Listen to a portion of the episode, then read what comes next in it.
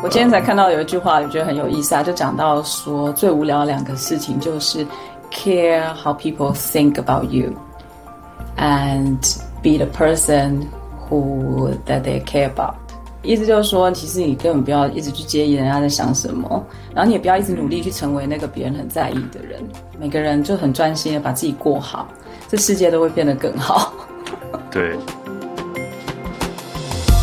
我觉得人生就是要努力让自己越来越有选择权，对，所以就是如何可以改变这个状况，对对，不要第一个想法就是觉得我就是不够努力，我就再努力就好了。其实有时候不一定是花时间，而是我们可能没有用对方法去做这件事情。对，其实我常常说，我觉得理想的生活是什么？其实就是有人可爱，有梦可追，有事可做。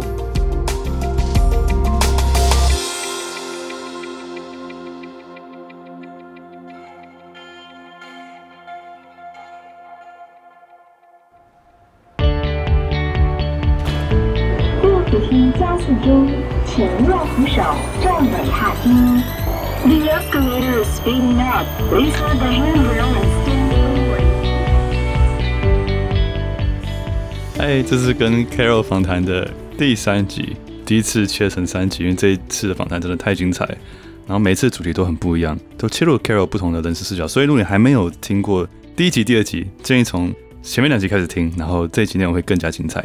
那我们第一集讲到 Carol。当妈妈创业的故事，怎么样在人际关系里面达到共好最佳状况？然后第二集我们专注于 Carol 的在旅游游牧的家庭生活，怎么样跟孩子沟通，怎么样跟孩子学习，用什么样的心态跟小孩可以一起成长啊、嗯？然后在这一集是专注于 Carol 的新书《数位游牧》。呃，这本来是这次访谈的主题，但是因为 Carol 人生跟家庭生活的一些理念，我真的觉得太有趣了，所以第一次访谈就完全没有问到关于书的问题，所以马上又约了一次补访一集，然后大聊聊开关于数位游牧。那这集会讲到很多，如果想要游牧生活，可以怎么样不同的方法跟形式慢慢做转变，而在工作跟生活上都得到更多的选择跟更多的自由，不只是理财上、金钱上，也很多是心理层面的自由。有很多人说，心理层面的自由比金钱跟地点的还重要。你在什么地方有多少钱，你心里不快乐还是不快乐，还是一样没有用。所以这一集讲到很深的 Carol 的人生观，跟在数位游牧相关的一切。所以我们开始吧。感谢 Carol 在二度 受访，这是应该史上最快有第二次。访问对吧？因为我们有时候会可能隔一年、隔两年之后重新访问同一个人，然后会再 update 一下。哎，上次聊的事情变怎么样？嗯，这一次是因为那个上次很多还没聊完，所以感谢 Carol 愿意再再一次。其实我觉得是因为上次不会，是因为我觉得是因为上次我们都没有聊到你要问的问题吧？对。For context，就是上次因为我们聊了一些亲子关系的东西，然后我就。几乎都在聊，就是关于像 family first，然后嗯，怎么样跟小孩一起做决定，然后怎么样去嗯嗯嗯更了解他们，怎么样跟他们沟通，然后一些文化上的一些在德国、西班牙、台湾的不一样，然后还有你创业一些共好的经过。对呀，对对对，都是跟关系关系比较有关系。对，好像跟数位游牧比较没有关系。然后其实这次访问的时候，我看这本书，然后有位淀粉说这本书让他印象比较深刻，这是栗子说的。啊、呃，然后他说你把这个数位游牧的经历都写得很详细，然后优缺点都会分享，然后列出了什么数位游牧者的工作收入类型。然后他说很喜欢一句话是：首先你要思考的就是你喜不喜欢，能不能离开公司所在地工作。嗯、然后这世界上没有一种完美的生活方式，只有是否适合你的生活方式。呀、嗯。然后他也说到，就是在书里面你讲了一些，像是对银行开户啊、税务这些签证，很实际的东西，嗯嗯、甚至呃。亲密关系怎么在数位游牧的这个过程中，很多人会遇到这样的难题。对，嗯，你都讲的非常的写实啊，这是例子跟人分享。然后另外一位听众他叫 Lynn，然后 Lynn 说 Carol，my role model。哦，谢谢 后 Lynn 说家庭主妇很忙，带小孩，然后掌管家务很不轻松，然后职业妈妈更是辛苦，上班赚钱，回家还要处理家务，然后虽然有自己的经济来源，但没有自己属于自己的时间。然后他说你是位神力女超人。两个小孩子的妈，创业家，Podcaster，妻子，然后出过六本书的 Carol，然后他想问两个问题，我觉得我们可以从这两个问题当做一个 entry point，讲这个书的东西。Okay. 然后好，呃，他第一个问题是说，在欧洲游牧的期间，你遇过最好与最坏的事情是什么？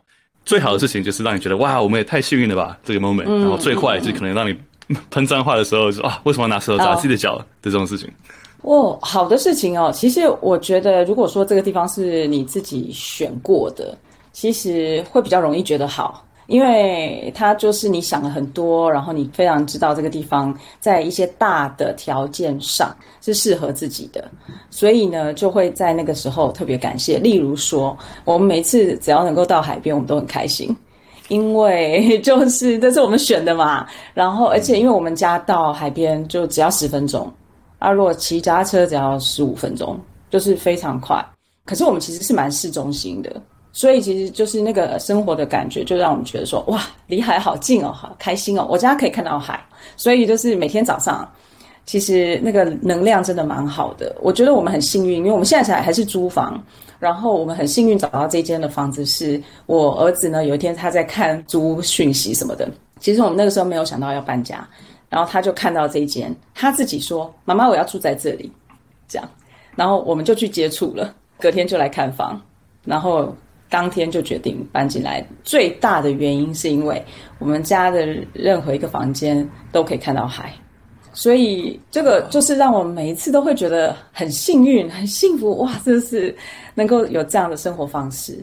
然后像最近进入瓦伦西亚的秋天，算是我们最喜欢的季节吧。啊，就是雨下的没有那么多，因为其实瓦伦西亚三百六十五天，三百天是晴天，所以我们很会抱怨下雨天。只要下雨天，我们就 cancel 所有的约，就觉得 end of the world，我们还不要出门了。对，我们没有雨伞呐，真的没有雨伞。So anyway，就是像我们昨天啊、呃，其实是三个家长带着四个孩子就到我们家来玩，那就下课临时决定的这样。那我们就从学校走回家，那也是差不多十分钟的路程。然后我们就一边聊天，聊彼此的工作，聊生活，然后聊接小孩啊，这些小孩子给我们的一些状况题，就这样子。然后突然到我们家楼下的时候，我们其中有一个爸爸他就说：“What a good life！” 然后我就觉得，对啊，其实这个就是 “What a good life”，就是其实我们都不是很有钱的人，我们也不是什么成功人士还是什么的。可是你就会觉得说，当你那个微风吹来，秋日的感觉，又有一点阳光，然后你有时间陪孩子，然后有朋友这么好的朋友在身边，你就觉得 What a good life。这个时候你就会觉得说自己选的生活还不错，这样子。What a good life。那什么时候会是？嗯 Man, what a... 骂脏话很多很多很多哦天哪，大家不知道，就是欧洲的官僚系统真的是蛮累人的。对，呃，我记得我那个时候从台湾搬到德国的时候，最不习惯的一件事情就是什么东西都要有一张文件，而且德国到现在都还是，就是都要纸本。真的哇哦！对，而且每一个正本，因为台湾不是在这个海牙什么组织之类的，对，那他没有在这个组织里头，所以变成是我们所有的文件都要双方政府认证，还要翻译，翻译还要认证的翻译官翻译，所以就是非常非常非常复杂，所以我一个文件上面可能都要有五六个盖章，少了一个章都不行。然后我就为了这些文件，就从台湾要搬到这边来，然后办结婚啊、办小孩啊、什么什么这些事情，全部还包括我女儿的文件嘛。我们俩是台湾人，然后我们搬过来。Oh my God！这就是我大概有没有大概二十张文件，每一个文件五六个盖章，然后都要钱，很多钱。对，所以我花了多少钱在光盖章这件事情上，就让我非常每一次只要收到账单，我就很想咒骂。我去英国那边住的时候，我就听很多人说那边效率跟美国差很多，然后甚至跟台湾也差很多。嗯、但我没有想到德国也会是这样，因为法国、英国他们都很 relax、很 chill 嘛，就是四点五点大家下班，然后晚上电话绝对不会回，email 绝对不会开。就是你可能搬到那边去办 WiFi，等了一个月都还没有装起来，就是很哦，正常啊，正常啊。德国德国我以为是超级有效率的，因为德国是 no，你误解了，很很有规律，很 organized，right？我误解了吗？no，你大大的误解。我有去 Munich 住了几天，然后我觉得还蛮好的啊，Munich 那边，因为你不用办文件啊。好，懂懂。对啊，然后银行户头也是啊，很好笑，就是他就有鬼打墙的时候，你去银行开户，他一定要有一个。呃，就是你的户籍登记，可是你要有户籍登记呢，你要证明你在德国，哦、德国有钱，那你要怎么证明？银行对对对，我朋友在英国也是这个鬼打墙，是不是？就是鬼打墙，然后你就觉得这些老外，你们有没有思考过全部的流程？然后给我们一个，因为你到台湾的户政事务所要办任何东西，他给你一个一二三四五啊，然后就是没错，很简单，然后我们不用预约就可以去。我跟你讲，我在德国办那个居留证延签，早上要四五点就起床去排队。嗯哼，OK，当时还没有 COVID，所以我不知道。我希望他们现在好一点了。当时我们不能够线上预约，我要去现场排队，然后你就看着一群外国人，各国各种人，然后就在大门的外面，在冬天的时间排队。而且为什么要在外面？因为里面还没上班，八点才能上班，嗯、所以八点才能进到大楼里面。所以我们所有的人在外面等。我非常的开心的拿到好像十七号吧，我是好像五点到吧。然后进去之后，你再排一次，因为那才叫正式的排队。嗯、所以就是，然后你看，就是我们从台湾来的，你总可以理解这种事情。那你就是只能够接受它。对，对啊、有有时候在台湾，我还觉得啊，双证件啊，然后银行常要你实体去跑，我觉得哦，真的好麻烦。但是我知道，就是一山还有一山，一山还有一山高，对，一山还有一山高。对，我跟你说哦，就是我觉得每一个国家的容易的事情跟困难的事情不一样而已。嗯。对对，我觉得有的时候我们是因为每个人看进去的切角不一样，就像你去慕尼黑的时候，因为你不用办文件啊，你不用办银行账户啊，所以你会觉得说一切都很好。那像我这次去英国，我去找我女儿嘛，我也觉得说一切都好顺，我都不用换英镑诶，因为我就是直接用刷卡嘛，然后手机就好了。其实我连后来连卡都不用拿出来，我就手机一点点就可以付任何的钱。那我就觉得说有一些东西好像很好，可是我我有这样前面的经验，我就知道说那是因为我还没有住下来。对对对对。那包括说就是像在西班牙这边，也有很多人说他们的那个程序很难啊什么的，然后我就会想说，因为你还没有搬到德国去啊。嗯，所以这个都是比较级啦。像我们为什么我们从德国搬到西班牙来，就觉得说哦，这边好顺哦，办什么文件都好顺哦。为什么？因为被折磨过了嘛。嗯，对啊。对哦，OK，我没有想到西班牙会比德国有效率，我以为是不是很相反？对不对？啊、然后很多人在咒骂，就是西班牙脑洞啊，有什么有什么，就是很多状况啊。那我我我就觉得，嗯，这个很正常啊。嗯，对。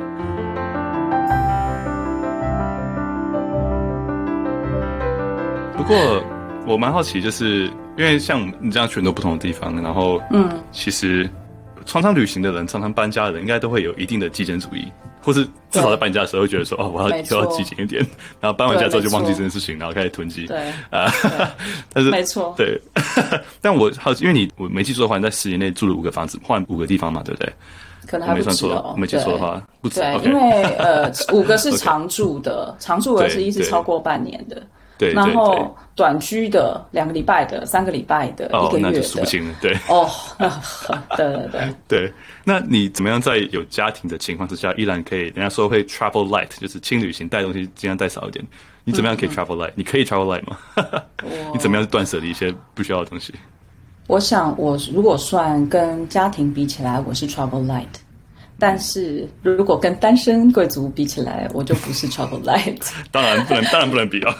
这怎么对，例如小孩有那个很 sentimental 的东西，对啊，他们有一些什么娃娃，你绝对不能丢掉的啦。Oh. 对啊，然后我们因为我们又不是只是搬家旅行，我们不是背包客，所以我们还有电脑，还有这些有的没的东西。那像我们现在还有一些厂商的东西啊，就会在这里没有货啦，但是就是有时候会有一些东西。所以就是我觉得极简的方式啊，其实是我从德国搬到西班牙之后特别有感。其实从我要搬到德国之前，我就特别反省过了一次，因为我那个时候开始要搬家嘛，然后我就发现说，其实我三个抽屉也可以活，为什么要那么那么多东西？所以我很简单的就搬到德国去，然后后来可是因为小孩两个又啊，就是整个变成四口之家之后，就越来越多东西。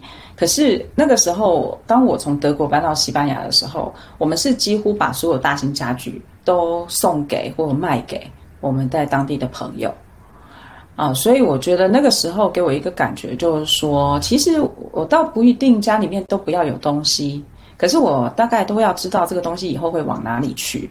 比如说，我今天我可以买一张桌子，呃，可是我如果我知道这个东西，我很快就不要用它了。例如小孩的东西，我一定都是买很便宜的，嗯、因为你也不知道他们要不要用，然后你也不知道他们用多久。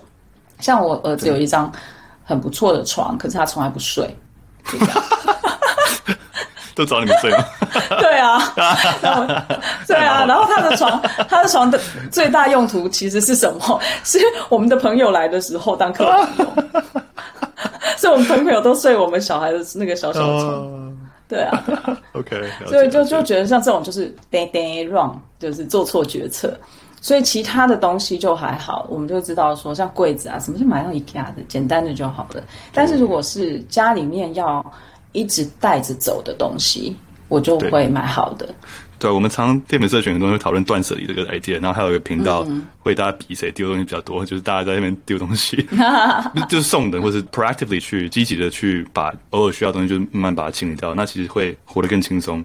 然后我自己也是欧洲这一趟回来之后，我就自己写了一个清单，在飞机上写了一个清单，说我现在这个人生需要的东西有哪些，就是很对电子用品啊，然后衣服几套什么几件什么几件什么，然后就。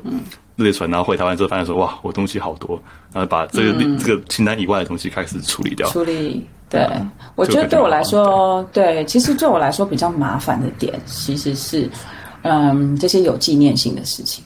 对，比如说你看到我后面的东西，嗯都是我我女儿的画，这是我女儿的画。对，总之就是像这些东西啦，我就比较 sentimental，有回忆性的东西。我就会很难处理，所以我就会觉得说，那我宁愿把我的，比如说一些柜子或者是一些空间留给这些东西。那如果说是我的衣服啦、鞋子这种，就可以不用。嗯嗯，对。其实我觉得在欧洲生活对我来说啦，可能就是刚好德国跟西班牙都有一个我觉得呃比较适合我的地方，也就是我不大需要 dress up。嗯 哦，因为我在台湾的时候，因为工作的关系，而且我又是做婚礼的吧，所以哦，又是婚礼又是老板，所以后面又当讲师，每天其实都是登着很高的高跟鞋，对，然后都是要穿套装也好，或者是有时候穿礼服，所以真的很难不 dress up。然后出去玩，你去 clubbing，在台湾也是在 clubbing，你也要 dress up。对。然后我那时候到德国去，我去 bar，去 club。我其实都穿一件黑皮外套，然后穿黑色裤子，穿一个靴子就去了。所以你看多 practical，那靴子还是 Gore-Tex 才可以出跑。你各位观众，对，因为因为你看，呃，在德国有那么多那种小石头的地，对，你如果穿高跟鞋会摔死吧？真的，对，对啊，所以我都后来又有小孩的关系，所以我都全部都是穿平底靴，嗯、因为又冷。所以就是平底靴，然后衣服的话，裤子啊，不然的话我冷死了我。对。你在书里也提到，就是我觉得这个很有趣，就是关于大家想要变成苏北游牧这是过程。然后你说，一般人需要大概三个月的时间去找到他的 competitive edge，他的优势在哪里，然后去做调整，然后才开始慢慢可以准备为了远端工作的生活跟工作的调整做一些准备，然后。在这样的一个准备过程的三个月里面，What does that entail？它包括什么样的准备跟什么样的调整，才有办法让一个人可以慢慢可以准备原来工作？嗯，OK，我想大家应该透过疫情之后都有一点演练到了，那你应该都会知道说你最弱的地方在哪里。有一些人是弱的地方是在他的呃时间管理，嗯，还有就是他如何专心工作。有些人他的困难点是在于他的工作形态比较困难去用远端工作，比如说要很多的呃见面，就例如说啦，我们说到银行行员好了。他就没有办法远端工作啊，他就一定要 on on site，嗯，或者是说你说你是在工地的，你是建筑的东西.你就比较难啊，因为他你就必须要到现场去。的确是有些工作它是有它的限制，但是如果说你今天你就是想要做远端工作，你就是想要到处可以去工作的话，首先就是第一个就是说你现在的这份工作，你有没有要换工作？因为有些人他很喜欢他现在的工作，所以他就必须去跟公司或老板沟通。他如何可以有的时候不在？好，那我就都觉得说，其实你不要一下子就跟老板说你就不见了，而是说可以利用几天或几次的时间，你不要完全切割所谓哦，我今天放假我就不工作这样子，而是有一个 vacation，有点像这样子概念，让老板、同事、你自己都去适应一下。会有什么状况出现？因为如果今天只有一天，然后你找不到人，那也还好，别人不会想要杀你，对。但是如果说今天是一整个礼拜，然后你才发现到那个地方没有网络，网络很差，那你要怎么办？就是会有这个问题，所以它等于说会需要一点 trials，就有点像说测试啦，这样。那另外的话就是说，如果你今天觉得你的工作无法，或者是你不喜欢这个工作或公司。那就要另外找一份工作，那这个就需要时间嘛，这个就会需要时间去准备。那我是有遇过一些人，就是他就决定创业，但是创业也需要有一些时间准备啊，嗯、对不对？对啊，嗯，他也需要确定他这个获利模式是 OK 的，啊，对，所以就是不要太急躁，这是我的感觉。就是有些人他会觉得说啊，拿着背包就走了，我心里想说，这也太冲动了一点。对啊，有些人会破釜沉舟，我就反正我就去了，我我总得讨饭吃吧，一定会有办法的。嗯，那也是一个。也蛮好的啦。我觉得就是如果你的 呀，你心脏很强的人，有一些人他喜欢这种很刺激性的东西。那我觉得有些人比较不是这样子，就他其实蛮怕东怕西的，可是他又做了一个很 radical 的决定，所以就弄得他自己压力非常大。哦，对。对，那我觉得这就没有必要啦。所以刚刚说，既有工作里面，如果可以的话，尝试一些时间性质，可能一天让老板或同事体验一下，你如果远端的是什么样的感觉，然后他们都觉得都很顺的话，那其实以后就越来越有机会可以往这边发展嘛，是一个慢慢的一个过程，不是一个嗯，我今天远端喽，拜拜的那样突然的不见了。嗯、对，信任很重要嘛，对。对。你在书里有讲到，就是信任，那很多信任来源就是来自于你积极主动的去沟通，就是 proactive 去沟通，嗯、然后也是在沟通过程中主动示出好意，让别人不会因为远端沟通的关系会错意或是。没有体验到你的温暖，对，没错，对，对。然后第二个就是找新工作嘛，对。如果你是银行行员，嗯、可以网络银行，我不知道，总是有别的这种财经方面的，对，可能就要转一下啦。因为其实说实在，很多人问我这个问题，就是说什么样的工作可以？其实很多工作都可以。其实我身边的数位游牧人有各种国籍，有各种工作。嗯、那有一些的工作，甚至你会觉得说，就是在过去你不可能觉得他可以做到的。就像我书里面有写到的，就是老师这件事情。以前我们会觉得老师就是一定要接触学生啊，可是现在没有诶。像我女儿她现在，呃，在暑假的时候，呃，学校都还会开一些课程，他们就上网去读。那现在也有很多的 platform 可以让你交作业。可以让你就是互动在那个 platform 上面，都是现在有太多的科技可以取代我们过去想的一些没有办法做到的事情的这种工作。对，所以我觉得这个部分大家倒不用去自我设限说，啊，我做的事情就是没办法，而是说就是可以先去想，那你真的想要这样子吗？你真的想要 work from everywhere 吗？嗯、对。对而且，其实你刚刚讲的老师，不正要说，就是啊、呃，就那时候在葡萄牙的时候，然后去一个 co-living 的一个 space，然后我认识一个，他是在 Netherlands 当大学 AI 教授，然后就是平常上学上课一般的时候会在学校，然后暑假寒假他就是远端工作啊，呃嗯、所以这样子一半一半的，对对，你也可以就是有个 home base，然后对，把你的时间切割成不同季节，不同 whatever 什么样。其实也蛮好，因为其实做这件事情是个平衡嘛，对不对？你一直远端也会有一种像不管是亲密关系，或是对啊没有自己的床那种那种 basic 东西的一些那个安全感，或是那种 grounded 的感觉。所以你如果可以把它切割，我觉得也蛮好的，对。然后我就就觉得他那样很酷，对。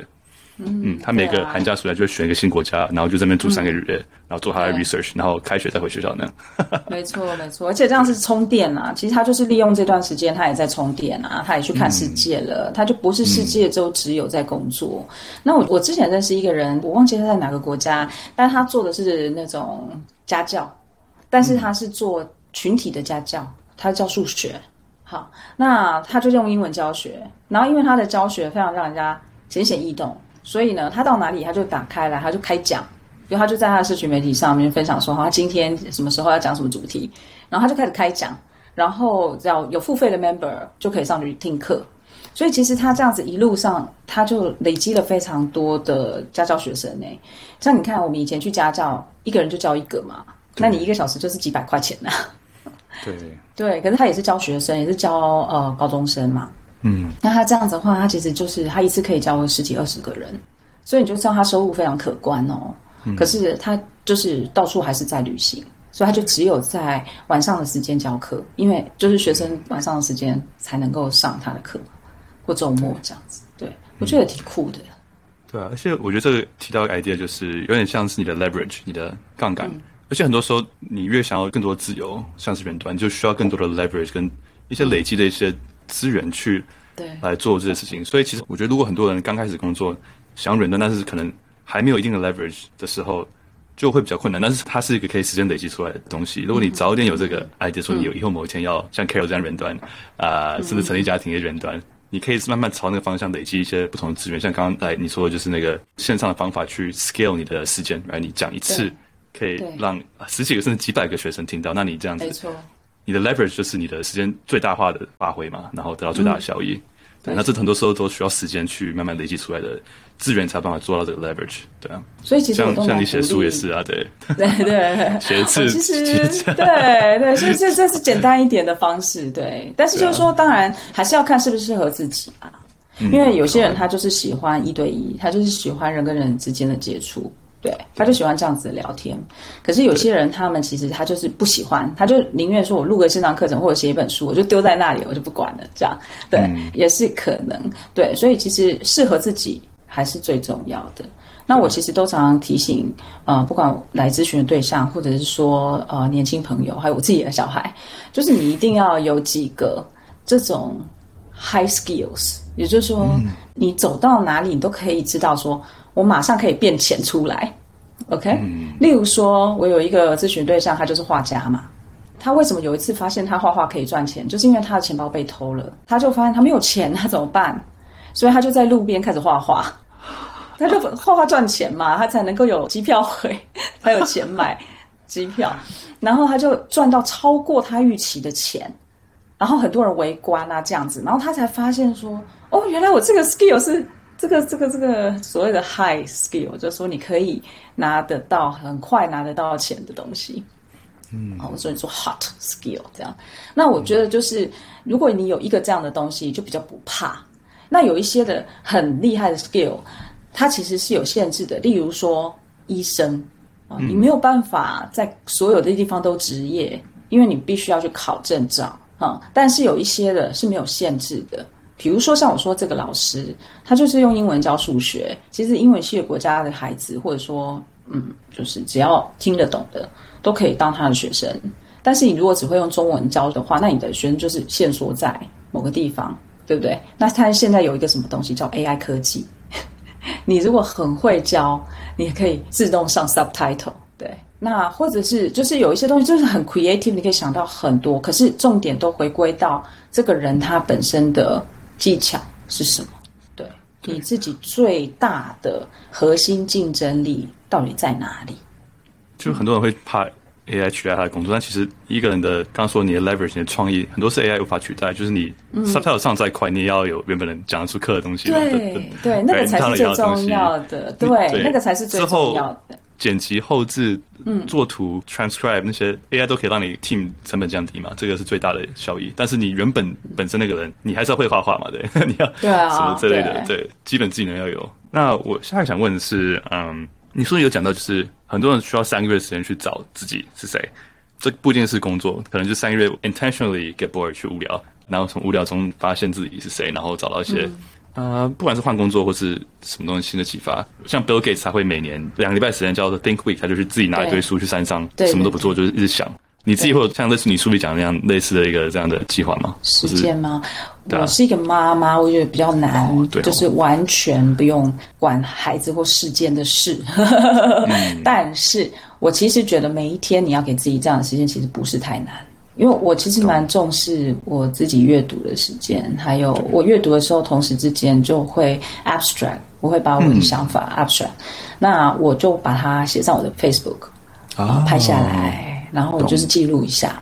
那这些东西其实我我有时候会习惯，就是会去反刍我自己的 Facebook，因为它等于是我的一个 notebook，然后我就会去想一想啊，我最近学到了什么。那比如说我有一个 podcast 跟我妹妹嘛。那我们最近停更，因为我们最近实在太忙了。我们在忙几个大案子，哦、明年的大案子。Okay, okay. 对，okay, 那.但是就是我会趁跟他聊天的这个时间，其实也是整理我自己，我最近学到的东西，他学到的东西，我们一起去经历的事情。嗯、那我觉得，就说你不一定有办法像比尔盖茨一样，能够有几个礼拜的时间去做这件事。啊，就算说像我有旅行，我有身边还是有人啊。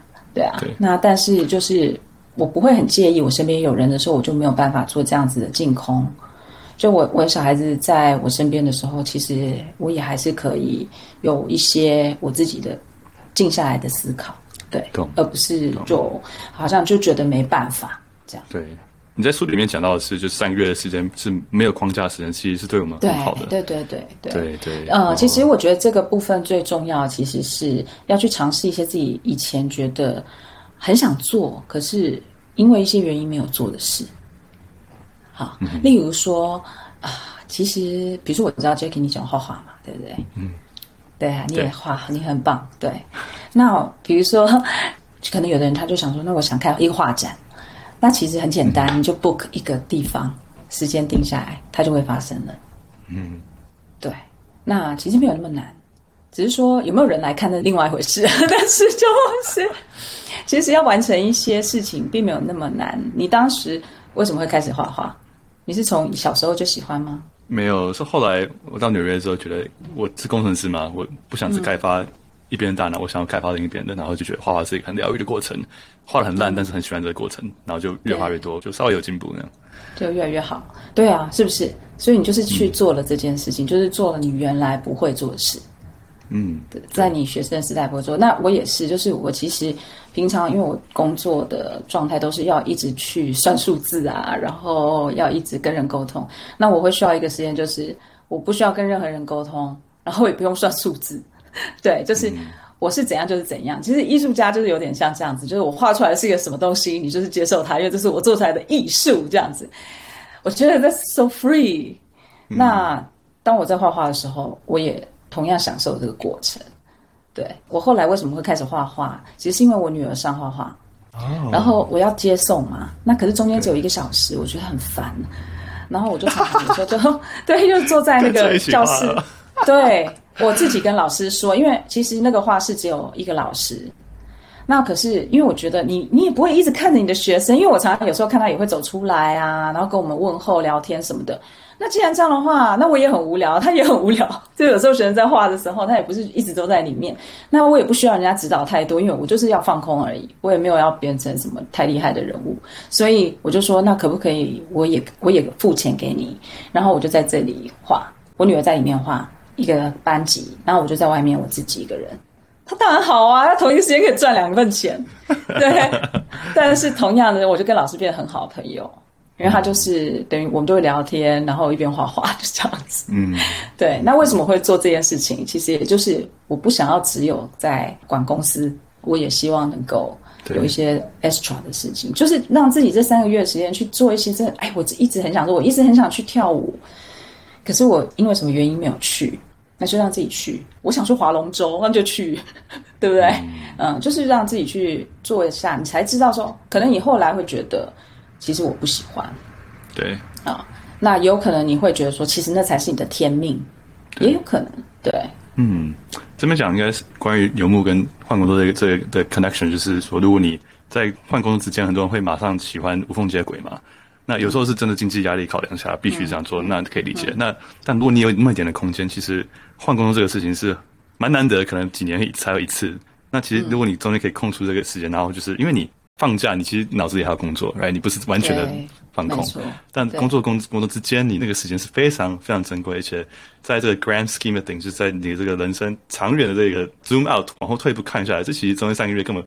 无伤大雅，你还有四十年才退休，这三个月我看你年纪了，哎，十年、二十年、三十、四十年，这这三个月根本不算什么，所以不如好好去用这三个月时间去，像刚刚说的，去做以前没有做过的事情。然后，嗯，你你刚刚说那个画展，其实我以前也办过，就是 在台湾，哎，就是 Why not right？就是我当时我也是个很业余的人，我没有什么资格办画展，就是但是我我的朋友都来啦，然后很多就是哎气氛很好，那大家很开心，我自己很开心，对啊，然后办那个什么咖啡厅，也一群人来，他们很开心，然后很开心，就是大家很开心，就是没有你没有一定要。是个画家，或者是你是一个什么？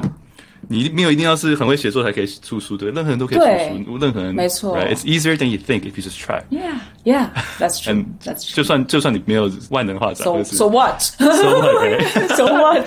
其实人生就是爽就好。其实讲真的就是这样子啊，就是最基本的，你能够养活自己的话，嗯嗯，如果可以养活自己的话。因为大家忙着顾自己，没有会有时间去 评价或者管理。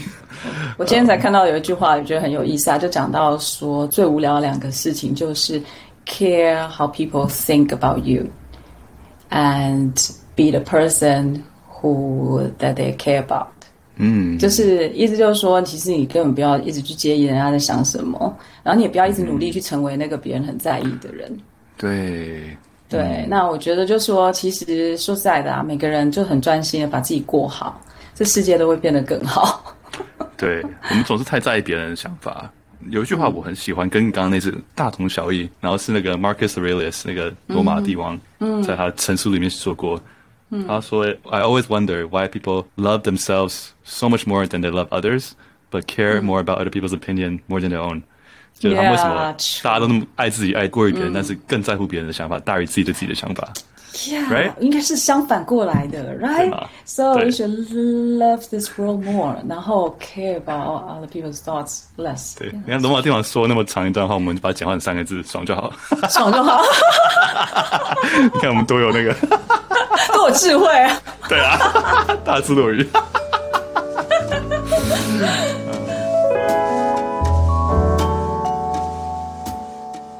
在看你的书的时候，我其实有想到一句我很喜欢的一句话，然后我想跟你分享。然后因为你在书里面有讲到说，你可能在换地方的过程啊，然后你可能就是有点就是你住在这边住，你不可能在这边住那么永远住在这边，所以你还是要有个那种观光客的那种新鲜的心情。就我常常都说去一些地方玩，然后就说，哎，你们出去，你们出去，你们去这里。然后我朋友就说，啊，那个观光客去了，我都没我不去了。但他走的那天，他发现啊，他都没有去到，他等于就是你，你来那边，就是你如果一直有那种我不是观光客，我干嘛去的心态，你其实会少看到很多东西。所以我一句话，我告诉自己，呃，我说就是 live like you live here forever, explore like you're leaving tomorrow。呃，就是你搬到地方住的时候，虽然你不是住很久，但是你扎下来根你认识的人。很多人会带我新地方说，OK，我可能只在这边住六个月，那我不需要交什么真正朋友，就是啊随便交一些有的没有的朋友就好了。但我会觉得说，那我既然在这边住下来，不管多久，或者就当做是我会在这边住一辈子，找到一些我最喜欢的咖啡店，认识一些很棒的人，然后探险冒险观光客的心情精神，就像我明天就要走，我今天把所有想看能看的都看完。没错，对，真的说的太好了，说的太好，给鼓掌，真的，真的，对对对，因为这个其实就已经浓缩了，就是很多人讲到说，为什么我们好像到各个地方可以蛮愉快的，其实这个就是我们做的事情。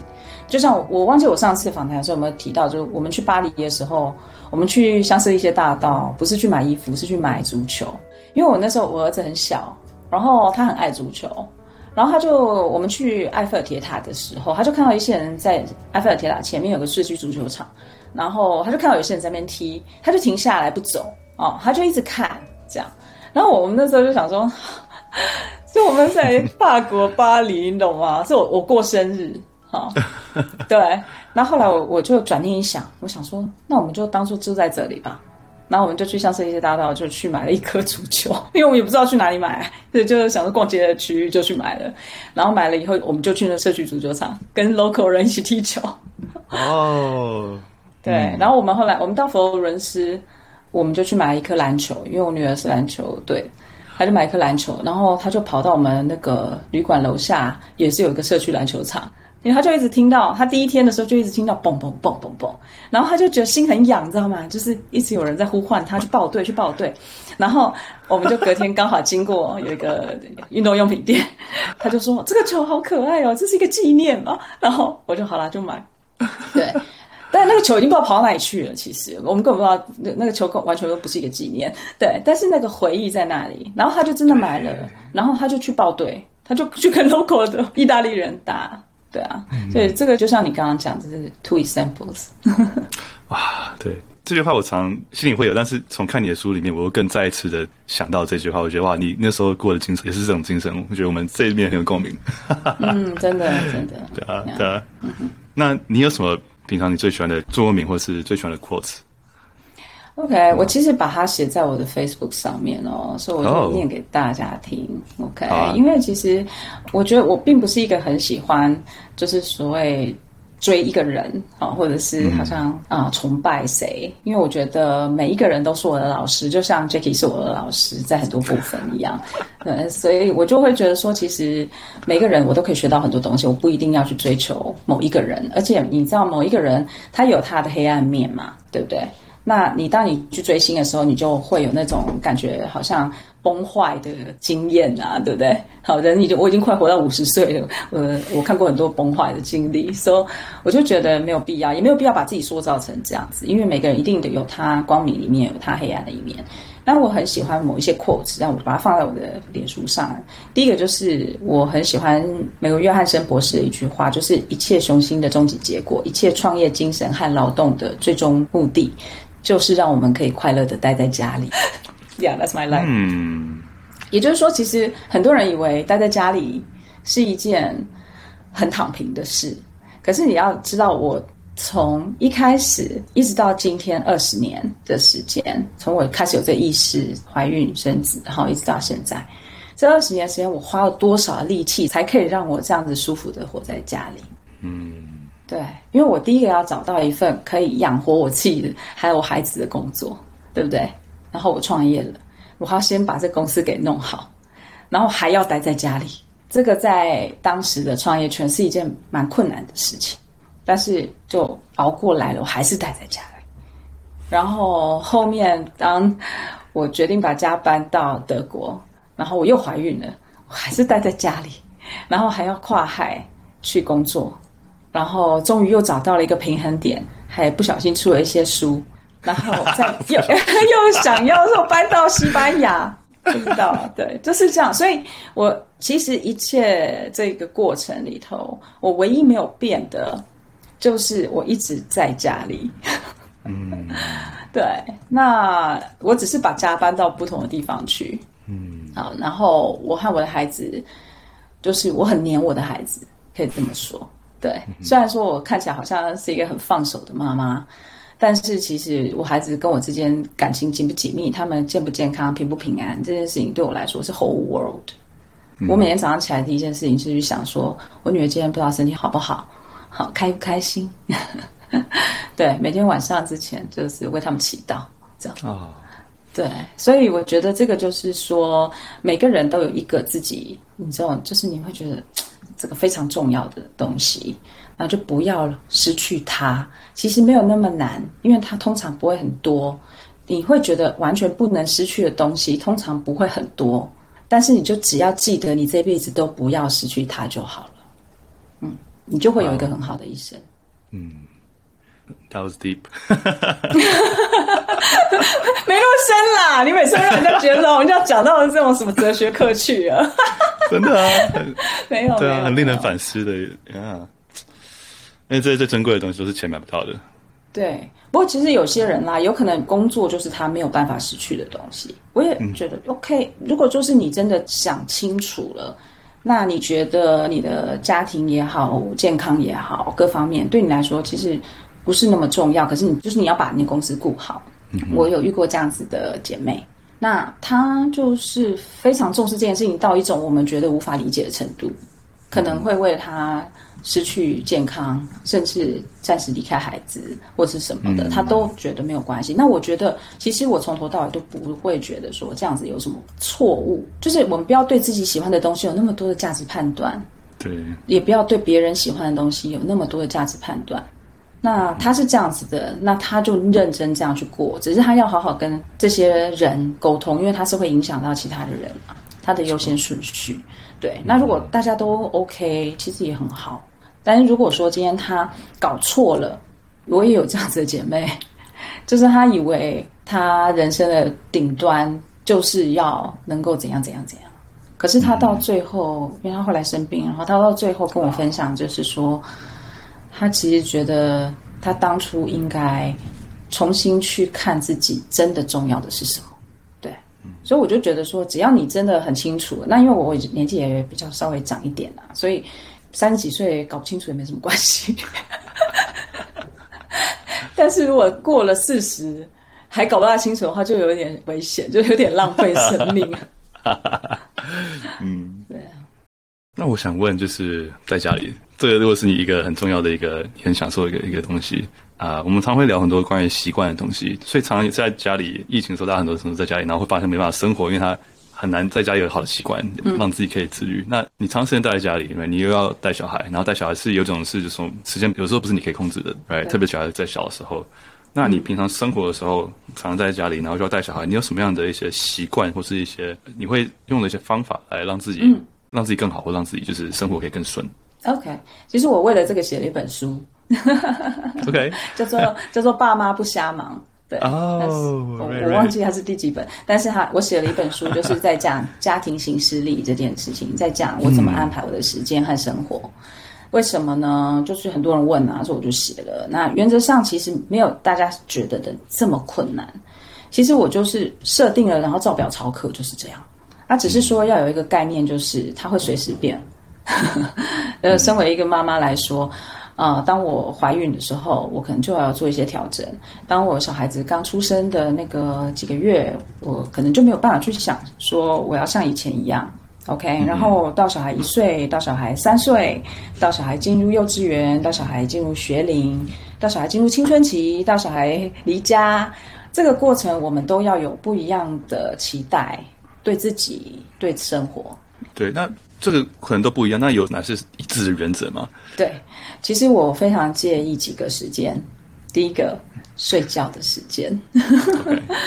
我上次有讲到为什么要睡觉这本书，对对，有吗？对，所以就是八个小时的睡眠，至少七个，对我来说非常重要，所以那个东西先排进去。对，然后还有跟家人在一起的时间，对我来说非常重要，嗯、所以我基本上晚上不工作，除非很紧急的事情，否则我晚上不工作，周末也不工作。对，嗯嗯，那平常一到五的时间，就你看这样子就已经抓掉很多时间了嘛。对，所以就是平常时间，我的下班时间就是小孩子要去接孩子的时间，所以就是你把这些切块的东西，把你绝对不能舍去的先放下去，不要先放工作，因为就会开始工作会工作有一种奇妙的东西，它会自己繁殖。对。对，尤其是我想 Jacky 应该可以理解，我们两个都是脑袋有很多烟火的人。就是你看到这个，哎，可以这样，哎，看到那，哎，可以那样，哦，我好想去这里，我好想去那里，哦，这样好想做这个事情那个事情，好想跟谁合作，然后又有邀约来，然后他会自己繁殖，所以他其实不用太担心他，就是你应该担心的生活，其他那些常常会被忽略的部分。对啊，对，其实应该这么说，就是说我知道有时候是上班族会比较觉得比较辛苦，就是他没有办法控制，比如他的工作量或什么的。嗯，这可以分两个方向来讲。第一个就是，我觉得人生就是要努力让自己越来越有选择权。没错。好，对，所以就是如何可以改变这个状况。对对，这是一个。第二个就是说，其实是不是我们没有很聪明的做这些事情？对，所以我觉得，如果说我们今天像我现在每天工作时间就是五个小时啊，啊、嗯，我有西班牙的公司要处理，有台湾的公司要处理，还有书，还有自媒体，对。啊，说话还有咨咨询，对我还接咨询，对，还要翻那 podcast 找你访问，啊，就是会有人来打断你的工作时间，让你可以无聊的放松，就是这样没有啦，这是我开心的事情。对啊，很难得聊那么开心，真的。Yes. 对啊，所以就觉得这个过程其实应该是说，不要第一个想法就是觉得我就是不够努力，我就再努力就好了。因为我觉得这是我们的教育体系一直教我们的。就比如说我数学不好，然后我就想说，我一定是缺乏练习，我就是花我时间这边练习，然后我就是算我的时间，然后怎么样怎么样，让我自己可以练习得更好。其实有时候不一定是花时间，大部分人没那么懒。嗯，对，对，而是我们可能没有用对方法去做这件事情。对，这样。我甚至觉得以前就是台湾的补习的文化，我觉得其实。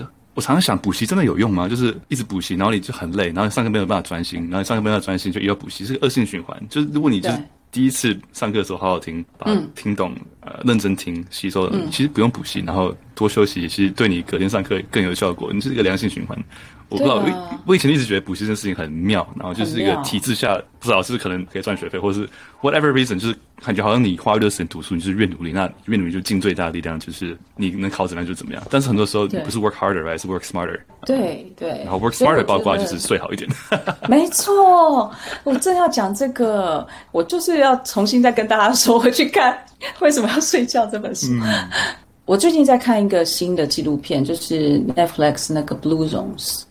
Blue Zones 这个纪录片蛮推荐大家去看的，就是说他其实是访问了好几个地方的百岁人瑞，他们是怎么样生活的。好，那他有访问冲绳啊、萨丁尼亚啊，就是有一些不同地方，甚至有美国。那这个地方的百岁人瑞为什么特别多？他们做了什么特别不一样的事情？他去体验，然后去分析。那其实里面他都说，没有任何一个人上健身房。哦。哎，没有任何一个人上健身房，只有一个美国的地方，他们有一个 club，所以他们就是他们当社交活动会去，但是不是那种非常强度的那种肌力训练。那冲绳人他们没有啊，但是你可以去看那个纪录片。然后还有就是他们很愉快，他们快乐，然后他们的社交很紧密，没有一个人是去老人院。嗯，那这个就是。很古老的传统，也就是说你怎么样？当然，他们也有很好的医疗，在这些的地方，他们也都 access 很好的医疗，所以这个是一个相辅相成。总之啊，就是不讲太多，大家自己去看。为什么会给我很大震撼？就是因为我觉得我们常搞错了，对，我们常花一些时间跟力气去做一些我们以为很棒的事，但是你到底是想要长肌肉，这个重要，还是你要活久一点重要，健康一点？就是，其实我看到那些老人的时候，我真的觉得那就是我的梦想。就是你刚好就是这么老了，还能够讲话这么清楚，没有痴呆，然后也不需要被人家服侍，自己还有个还一百多岁在骑马，然后赶羊，就 crazy。然后他们吃的很简单，生活非常简单，但是很愉快，跳舞唱歌。对，那我们是不是搞错了什么？对。所以我觉得这个东西就是回应到，首先这件事情是不是这么值得做，然后我们是不是有好好的用聪明的方法把这件事情做好，还是每天只是想到我要更努力而已。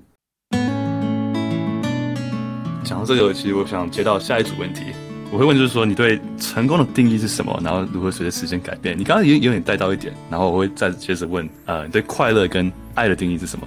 对，对啊，成功定义很简单，就爽就好。在家里，爽就好，在家里，在家爽就好。对对，就是这样，就是你自己觉得说，哦，早上起来觉得嗯、呃、很满意，嗯，You have a purpose to wake up，然后当你睡觉的时候，嗯、你觉得嗯很满意，今天我已经做了很多我觉得很棒的事情，亲一下身边的孩子家人，然后可以安稳的入睡，不需要任何的帮助。那你对成功定义有因时间的转变的改变吗？就是可能小孩之前、小孩之后，创业之前、创业之后。哦，对，游牧之前，游牧之后，非常多。我以前刚开始的时候，就会觉得我也有过那个阶段，就冲冲冲，一定要很成功。对，然后后来得到了，我也很快就有车有房有孩子，就是五子登科这样子。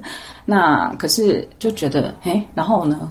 然后呢？嗯，对，然后我就开始在想说，既然我的梦想上面也没车也没房，就觉得对，东西好像开心三天就没了。那什么呢？啊，去旅行好了，那就去看不同的世界喽。哎，可是我真的喜欢看不同的世界吗？还是我喜欢跟着我爱的人看不同的世界？嗯啊，所以我现在很清楚啊，我我觉得我现在的阶段就是我对于我喜欢什么不喜欢什么蛮清楚的，那我觉得蛮好的，所以我还蛮喜欢这个奔五的状态。对，也就是说，比如说很多人都说要有什么自己的小旅行，真的 not for me，good for you，not for me。对啊，我就是会觉得我就是喜欢我身边被我小孩围绕，被我先生围绕，被我爸爸妈妈，对，因为这样我才觉得有意思。嗯，那这是我，那大家呢？嗯，所以不要去 copy 别人成功的定义。对，那你对快乐定义什么？快乐定义就是笑得出来啊。OK OK，没有，因为我觉得应该是说，有些人会认为快乐的定义有分喜乐和快乐。对，就是你当下你觉得很 happy，和你真心觉得喜乐满足。Joy，嗯，joy 呀。那我觉得，其实如果你可以常常很 happy，而且你知道你为什么而 happy，其实你到最后就是那个 joy。我不认为有人可以单纯有 joy，可是他完全不 happy。对，啊，我也不相信你只要 happy，然后你没有去反刍它，你会最后有 joy。嗯哼。所以我觉得这个对我来说是我的快乐的定义，就是我今天也要很快乐，但是我累积起来我也要很快乐，这样。嗯，了解了解，这个就是不只是当下，但是是一个出自内心可能内在的 joy 存在，它不一定是快乐的反射，因为总是高高低低嘛。但是你内心只有个 joy，然后你时常快乐。对，其实我常常说，我觉得理想的生活是什么？其实就是有人可爱，嗯、有梦可追，有事可做，有家可躺。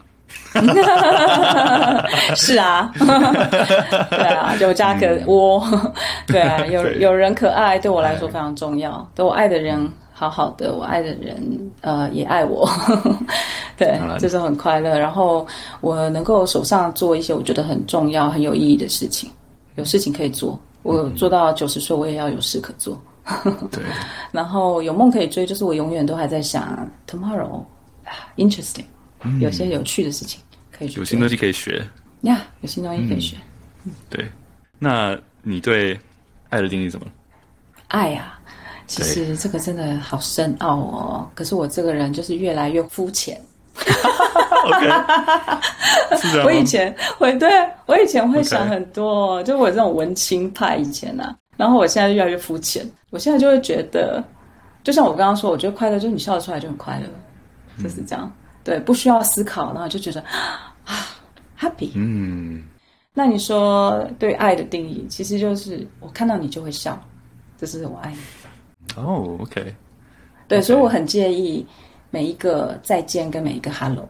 对，嗯，我绝对不会没有笑容的跟你见面。你已经跟我见了两次面，对不对？对。对你可以问张真你也可以问张真。对，对我一直都这样。嗯，我相信。对，所以就是为什么？嗯、因为你不知道明天会发生什么事。真的。对，所以我每一个，就是我们家有一个仪式。哦。就是我们说再见，每天早上送我儿子说再见的时候，我们一定会拥抱和亲吻。我和我先生也是，我和女儿当然也是。但我现在没有办法每天，但是就是我一定会写讯息。抱抱亲亲，我爱你，很想你。对，那我觉得这个表达对我来说很重要。就是，呃，我曾经有听过一句话，就是说，每一个孩子看到他的爸妈的时候，他最想要的看到的爸妈就是那一个 moment。爸妈看到他，哇，You are the light of my life。嗯。但是很多时候我们看到的不是，快点，快点，快点，快点。对，对，或是赶快上车，赶快走，赶快吃饭，赶快做功课，赶快睡觉，赶快起床，赶快出门，功课写 了没？勤练了没？但是其实，其实就是那个 moment 就是哇，所以我其实常常很重视，就是我这个部分。对，所以对我来说，爱就是你愿意把你最珍贵的这些，你的时间、你的笑容、你的心给对方。哇这是一个哇，这是一个完美的一个访谈，就是感谢你把你的谢谢你的爱、你的笑容、你的时间给了我们。啊，没错，我开心，好不好？我很高兴有有机会在听听我讲这些五四三。哦，很棒，很棒，很棒，对啊。而且我们觉得我们就讲的深度浅出，然后都蛮实用的。然后关于就是想要游牧或者想要生活转换，但我觉得就是这些东西其实跟你有没有要有目的其实没有关系，就是这些原则、这些生活一些做人处事的一些方法跟框架跟思考模式都是通用的。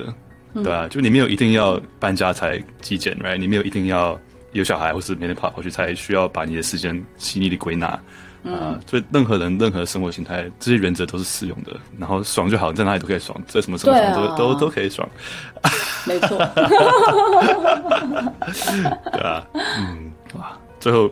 再次推荐这本书，谢谢。对啊，就是真的是，就像我刚刚说的，就是你住在一个地方，就当做你住在那边，永远住在那边。那你要旅游，就你要在那个地方探险，不管你住在那边，当做你明天就要走。然后就是，对你不管是在台湾，你住在家里，或是你在任何地方，或是你在游牧，在旅行。都可以用同样的方法去面对，随时想买一个足球就买一个足球，就是去报队。对 没有，没错。然后在台湾的话，有没有去过一零一啊？有没有去一零一顶哦？像山，像观光客一样。对，嗯，呀、yeah，再次感谢 Carol，真的太开心，可以两次访问你。好常聊没关系啊。对啊，然后我们今天就先到这边，然后期待有机会实体可以，不管在欧洲或在台湾，可以见到你。好，没问题。对，期待啊。好，谢谢 Carol。Okay, 好，拜拜。谢谢，拜拜。谢谢你听完这次跟 Carol 三集精彩的访谈，关于创业共好、家庭还有数位游牧。那我们好奇大家对每一集的收获什么不一样？对哪一集印象最深刻？那如果来 IG 留言发个 Story。标记我们啊、我会抽送一本 Carol 的书《数位游牧》，就在你的 IG Story 上截图这个 Podcast，然后分享你的心得，然后标记我们，在我们转发之后，你就会进入这个抽书的活动。如果对这个访问的过程好奇的朋友们，也开始可以上我们的 IG，我们会释出更多影片内容啊、让大家看我们访问的过程中的一些。表情呢，肢体动作，我觉得蛮有趣的，所以当然还没有发我们 IG 的朋友们可以上天媒体左手边，当然还有我们的最好玩的 Discord，是我们淀粉大家庭社群，然后大家可以找到一起，不管是听 Podcast、一起运动、一起早起、一起养成好习惯的伙伴们。所以如果还没有进到我们 Discord，在这个节目链接里面都有。那我们下礼拜一早上五点半见，See you soon，拜拜。